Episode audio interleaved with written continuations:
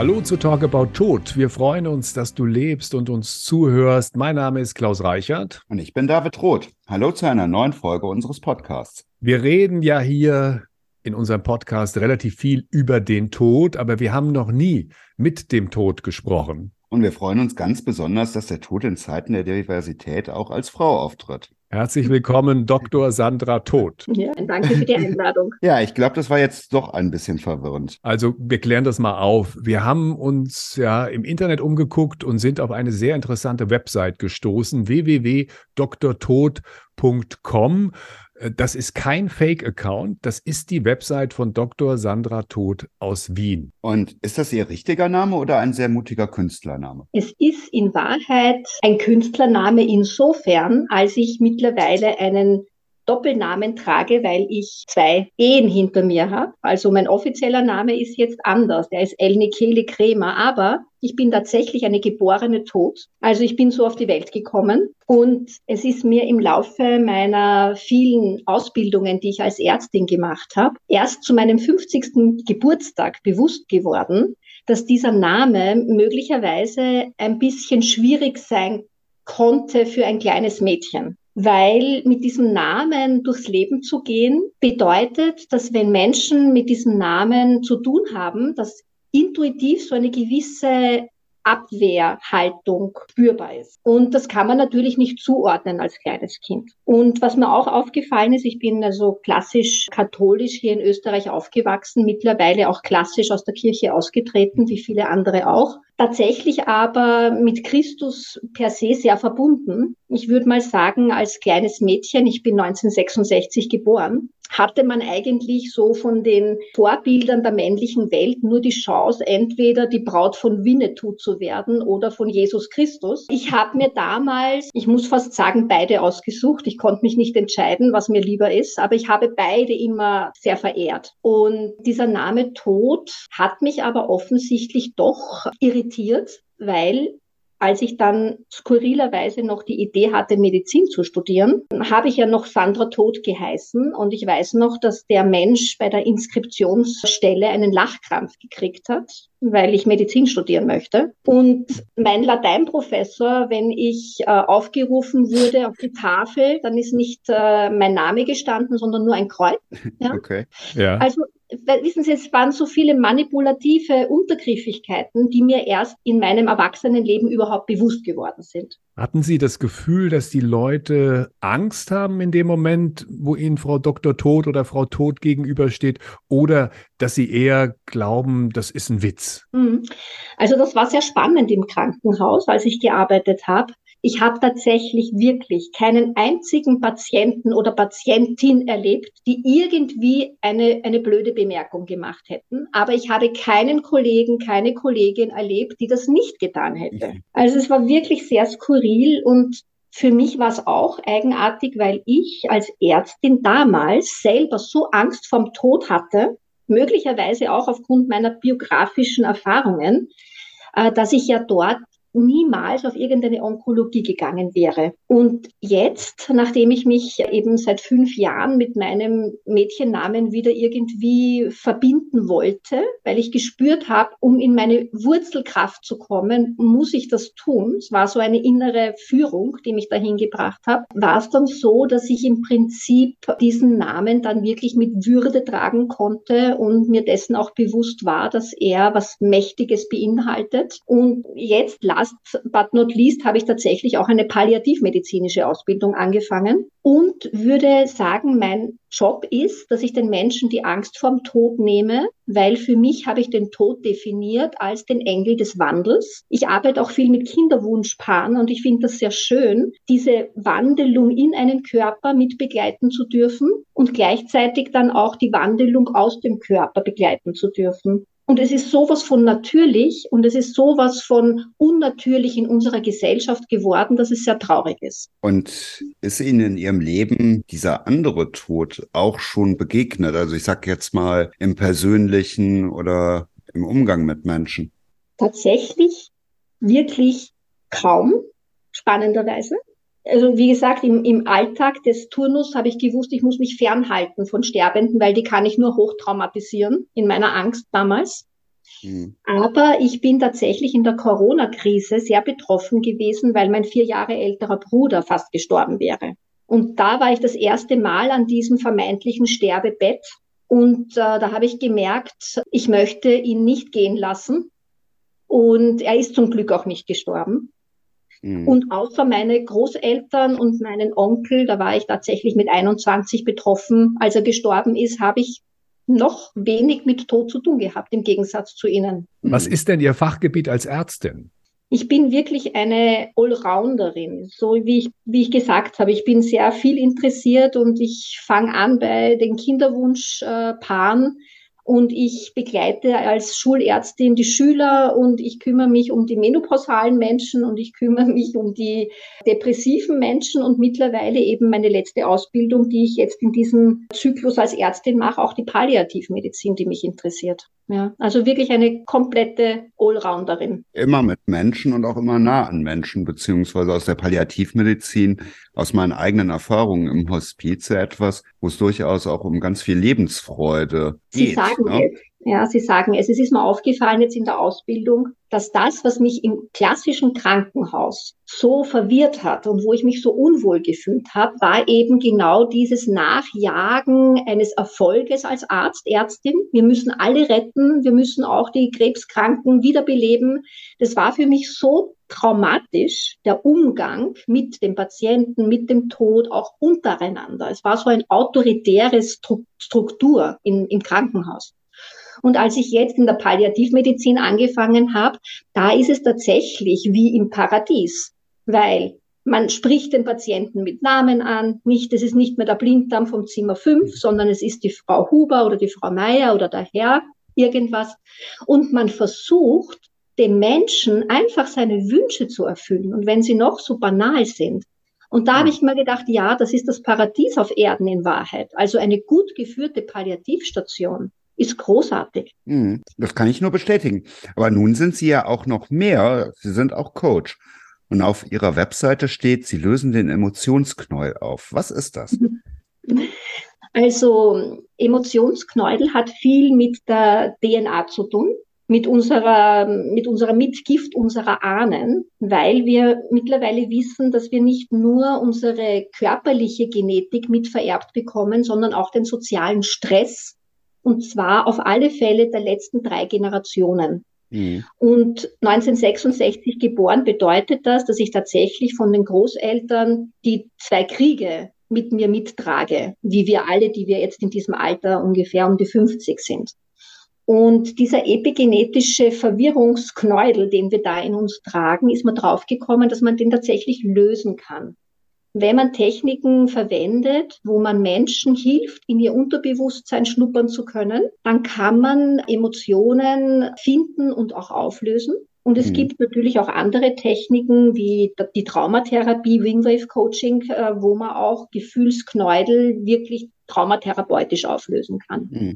Wingwave also Coaching, was ja. genau ist das? Wingwave Coaching ist eine geniale Methode, die verschiedene ähm, sehr potente Strukturen zusammenführt. Das ist einerseits arbeitet man mit so einem kinesiologischen Test, wo man die Patienten abholen kann und einmal fragen kann den Körper. Ich weiß nicht, ob Sie das, ich werde es kurz beschreiben. Kinesiologie bedeutet, dass man in dem Fall zwei Finger zusammenkneift, so fest man kann und ich als Therapeutin versuche, die auseinanderzubringen. Und wenn ich dem Patienten eine Frage stelle und diese Frage ist wahr für ihn, dann kann er diesen, diesen Ring halten. Und wenn ich aber eine Frage stelle, die nicht richtig ist, dann reagiert der Körper intuitiv mit Schwäche und der Ring geht auf. Und das Spannende daran ist, dass man eben Menschen selber spüren lassen kann, welche Botschaft stresst mich und welche Botschaft lässt mich kalt. Das hat auch viel mit Glaubenssätzen zu tun. Und dann kann man noch traumatherapeutisch mit Augenbewegungen diese verschiedenen Gefühlselemente einzeln herausdröseln und bewinken. Und dann kann man das Gehirn, das mit den Augen verschaltet ist, entspannen und da haben wir dann tatsächlich dieses Emotionsknäudel gelöst. Also wir hatten vor kurzem auch Sabine Bode da, die ist Ihnen vielleicht ein Begriff. Sie hat mehrere sehr erfolgreiche Bücher über Kriegskinder und mhm. Kriegsenkel und natürlich das, was wir auch von unserem Umfeld oder über Generationen auch was nicht ausgesprochen wurde, gesprochen. Das ist ein spannendes Thema. Aber darf ich noch ganz kurz, ja. ist eingefallen beim Wingwave Coaching, dass ich bei meinen ähm, Schwiegereltern, als die im Sterben lagen, das so toll anwenden konnte. Das ist vielleicht jetzt in dem Rahmen wirklich ein guter Hinweis, dass man mit der Wingwave Coaching Methode, weil der, der traumatherapeutische Prozess läuft mehr oder weniger nur über die Augen ab. Und bei Patienten, die palliativmedizinisch sich nicht mehr viel bewegen können, kann man alte äh, Kränkungen herausfinden, mit den Menschen sprechen und dann hm. durch diese Führung der Augen, das ist wie, eigentlich ist es wie beim Rapid Eye Movement im Traum, dass man das aktiv beschleunigt, indem man alte Traumata hilft, noch zu verarbeiten und gleichzeitig auch positive Visionsbilder des Jenseits mit dem Patienten besprechen kann. Bei meinem Schwiegervater war das so. Ich gesagt, du, wie geht's dir jetzt? Jetzt schaut es so aus, als würde es äh, Richtung Sterben gehen. Also im Krankenhaus gelegen nach einer Krebserkrankung. Und dann hat er gesagt, na ja, er, er ist sich halt nicht sicher, ob es das Paradies gibt. Und dann habe ich halt gesagt, na, wie stellst du das denn vor? Und dann hat er das erzählt, so diese Jagdgründe und das, die Sonne und das. Und das habe ich ihm dann mit diesen Augenbewegungen ein, eingewoben. Und mhm. er ist sehr friedlich entschlafen. Also die Technik ist tatsächlich gerade für die Sterbenden ein guter Hinweis. Ich kenne diese Technik, glaube ich, unter EMDR. Ne? Das ja, ist so aber, die Methode mhm. ist, das ist auch diese Traumatherapie, aber kombiniert mit diesem kines kinesiologischen Test ist es natürlich jetzt noch eine Spur effizienter, weil die Patienten einfach ihr eigenes Feedback bekommen. Mhm. Mhm. Aber Sie haben das ja gerade auch so schön im Dialekt gesagt, wie mhm. Ihr Schwiegervater sprach. Und wir dachten uns natürlich auch, wie wir das Ganze hier vorbereitet haben, so ein bisschen in Anlehnung an Georg Kreisler. Der Tod, das muss ein Wiener sein oder eben eine Wienerin. Wie erklären Sie sich, sag ich mal, aus Ihrem persönlichen Erleben, ja. dass gerade Wien so einen starken Bezug auch dazu hat? Hm, also das kann ich total unterstreichen. Also Wiener sind sehr morbid unterwegs. Ja, wir jammern gerne und äh, wir sind auch oft sehr depressiv unterwegs und passt sehr gut. Also der Tod in Wien bei Nebel im November, so wie es jetzt gerade ist, muss ich sagen, sehr stimmig, ja. Aber Frau Dr. Tod ist neben der Zentralfriedhof, ein Song von Wolfgang Ambros. Ja. Und jetzt kommt's aber. Wien landet in den Städte-Rankings immer ganz vorne, oft auf Platz eins. Wie kommt es, dass diese Stadt, in der der Tod so eine große Rolle spielt, so lebenswert ist? So, da muss ich kurz nachdenken. Äh, vielleicht, weil der Tod so integriert ist, dass man sich nicht so sehr fürchten muss vor dem Tod und sich deswegen sicher fühlt. Mhm. Das ist eine Idee. ja, also ich glaube, gerade auch in den heutigen Zeiten mit so viel Angst und so viel Unsicherheit, irgendwann ist das vielleicht so viel, dass man sich auch mal wieder auf den Moment, in dem man gerade ist, zurückbesinnt und merkt, dass es einem doch ganz gut geht oder dass es da all die schönen kleinen Sachen gibt. Ich weiß gar nicht mehr, wie heißt nochmal diese Imbisskette in Wien mit diesen Broten, die man bekommen kann. Brzezinski. Genau, das konnte ich nie aussprechen. Ne? Und das ist dann ja einfach dieser kleine Genuss, der auch in dem Moment möglich ist. Ne? Mhm. Das ist eigentlich vielleicht auch so eine Besonderheit in Wien, dass so etwas dort strukturell einfach da ist. Ne? Und natürlich ist, wenn Bestatter über Wien spricht, die Frage nach dem Zentralfriedhof nicht weit. Also ich mhm. nehme an, wir haben uns gerade im Vorfeld darüber unterhalten, dass Sie sicherlich auch schon mal dort gewesen sind. Wäre das ein Ort, der Ihnen zuspricht und welches Lied sollte da gespielt werden?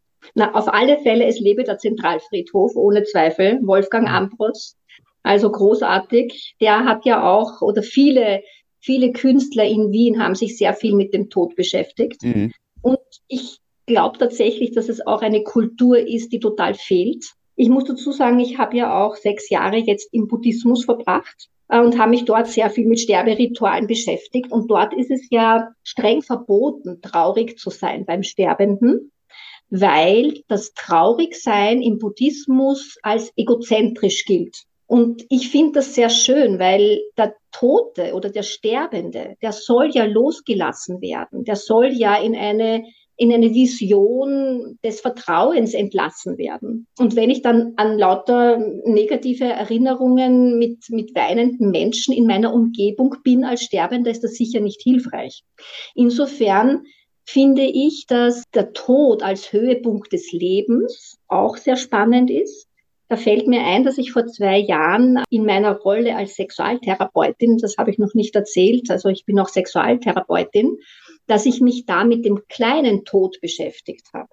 Also das ist auch spannend. Ich weiß nicht, ob Sie das in Deutschland kennen oder dieses, diesen Ausdruck. Zufällig ja. In einer ja. unserer früheren Folgen haben wir mit einer Dame gesprochen, die auch in dem Bereich arbeitet, vielleicht jetzt noch etwas intensiver und haben natürlich auch diese Parallele gerade aus dem Französischen gezogen. Also mit einer genau. Escortfrau, die eine Frau, die als Escort unterwegs ist und die da sehr offen drüber spricht, Salome Balthus. Also vor ja, zwei Folgen vor haben wir mit ihr darüber okay. geredet und da okay. spielte Petit Mort spielte auch eine Rolle, wobei wir es nicht aufklären konnten, restlos, woher es kommt. Es gibt verschiedene Vermutungen und vielleicht haben Sie ja auch äh, de detaillierte Kenntnis, wie der Name mhm. entstanden ist.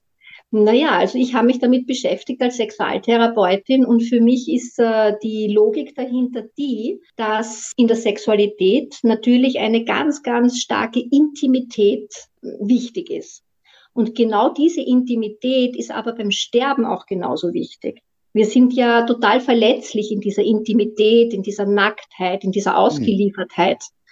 Und dann kommt noch dazu, dass in dieser Intimität auch der Orgasmusreflex bedeutet, dass ich kurz mal wie im Nirvana bin. Ich bin kurz mal komplett in der Hingabe. Und der große Tod des Sterbens hat auch viel mit Hingabe zu tun, weil habe ich mich vorbereitet, wie das im Buddhismus gut funktioniert, da gibt es das bewusste Sterben, das Pova. Äh, wenn ich meine Rituale gelernt habe, dann kann ich mich im Moment des Todes wahrscheinlich genauso hingeben. Und vielleicht ist ja der Tod wirklich der Höhepunkt des Lebens. Da kommt jetzt wieder das Christentum ins Spiel.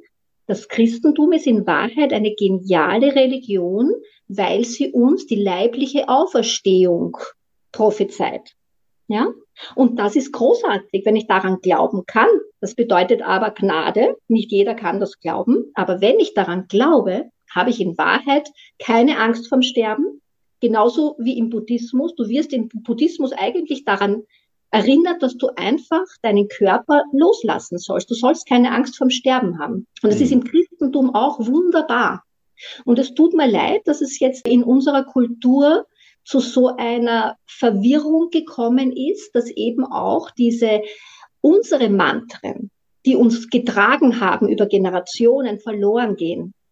Weil wenn ich, ich habe wirklich sechs Jahre lang Mantren auswendig gelernt, buddhistisch, ja. Ich kann sie immer noch auswendig, sind sehr kompliziert. Ich habe keine Ahnung, was sie genau bedeuten, aber ich habe gemacht. Dann bin ich nach sechs Jahren Buddhismus ein bisschen in eine Midlife-Crisis gerutscht und bin in einem christlichen Schweigekloster gelandet. Und dort habe ich mich dann wieder mit dem Gegrüßet seist du Maria beschäftigt.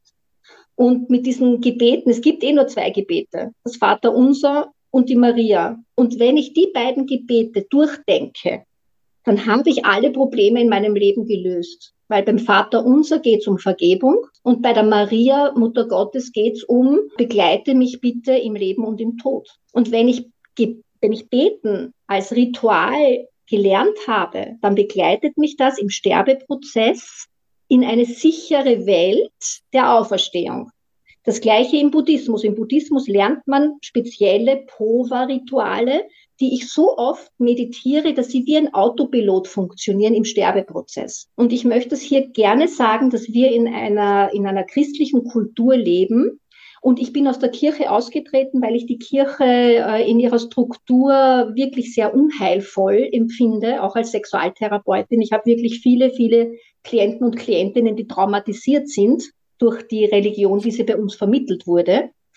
Aber seit eineinhalb Jahren studiere ich auch Theologie und da ist mir bewusst geworden, dass es wirklich nur falsch erklärt wurde. Also das, was Jesus Christus wollte, die Gleichwertigkeit zwischen allen Menschen und die Angst zu nehmen vor dem Tod, ist einfach großartig. Ja, also jetzt bin ich doch von Winnetou auf Jesus umgestiegen. Sehr schön. Vielleicht noch ein Tipp am Ende. Und zwar auf dem Zentralfriedhof in Wien, den jeder besuchen sollte, der nach Wien fährt. Er ist auch sehr leicht zu erreichen gibt es auch ein buddhistisches Gräberfeld. Mhm. Und das Schöne daran ist, dass das buddhistische Gräberfeld das fröhlichste Gräberfeld auf diesem Friedhof. Also der Friedhof ist an sich toll, monumental und es gibt das Künstlerfeld. Wir sprachen vorhin drüber, da kann man sich das Grab von Falco anschauen oder von Udo Jürgens mhm. oder von vielen, vielen Dichtern, Thomas Bernhard und, und das ist schon ziemlich beeindruckend. Und dann gibt es dieses Feld, wo im Grunde die buddhistischen Beisetzungen stattfinden, wo natürlich die Fahnen hängen und die Wimpel und all die Dinge, die man aus dem Leben der Buddhisten kennt. Und das ist auch sehr, sehr beeindruckend, das alles auf einem Friedhof zu finden. Mhm. Also es ist eine sehr schöne, lebensbejahende und auch sehr berührende Atmosphäre. Ja. Also wie gesagt, ich gratuliere auch zu Ihrem kreativen Berufsfeld. Ich finde, es ist wirklich extrem wichtig, den Tod aus diesem Totengräber-Image zu befreien. Das ist auch wirklich meine, ja, denk meine Vision jetzt für, für das, für das, was noch auf mich zukommt. Und vielleicht am Abschluss noch, weil Sie Falco erwähnt haben, der ist ja also tatsächlich ein grenzgenialer Mensch. Ich kenne ihn, weil mein Bruder, der da fast verstorben wäre, hat tatsächlich mit ihm äh, Auftritte gehabt. Also ich kenne ihn wirklich persönlich oder ich kannte ihn persönlich. Und er hat ja dieses großartige Lied Out of the Dark gesungen am Schluss, bevor er gestorben ist. Und ich weiß noch, wie mir da die Gänsehaut rauf und runter gelaufen ist, wie er da quasi seinen eigenen Tod eigentlich vorangekündigt hat. Mhm. Ja. Und das haben wir mhm. manchmal auch noch auf Trauerfeiern. Also die Verbindungen sind da Legion. Und genau so sehen wir das auch. Also ich glaube, das ist einmal gerade hier in Richtung Köln. Wir sind ja auch ein bisschen gebeutelt, gerade auch in theologischer Hinsicht. Wo mhm. ich auch glaube, wenn das Ganze ein bisschen einfacher wäre und dem entsprechen würde, was wir mal als Kinder gelernt haben, mhm. dass es um Nächstenliebe und Wohlwollen oh, ja. auch geht, oh, ja glaube ich, auch noch ein weiterer einfach schöner Impuls. Vielen Dank. Dr. Sandra Tod aus Wien, herzlichen Dank. Sehr dank, vielen Dank für die Einladung und alles Gute für Ihr Unternehmen. Den Link zur Website von Frau Dr. Tod, den findet ihr in den Show Notes. Und falls ihr uns über Spotify oder iTunes hört, dann lasst ein paar Likes da. Da freuen wir uns drüber. Das war's für heute. Schön am Leben bleiben und bis bald.